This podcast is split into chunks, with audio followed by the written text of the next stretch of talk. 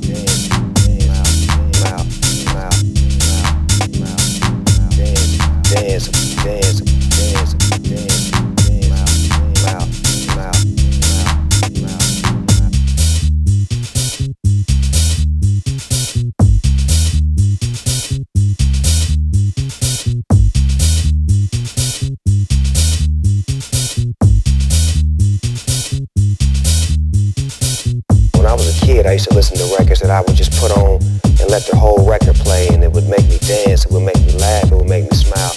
That's what this record represents. That's what this record represents.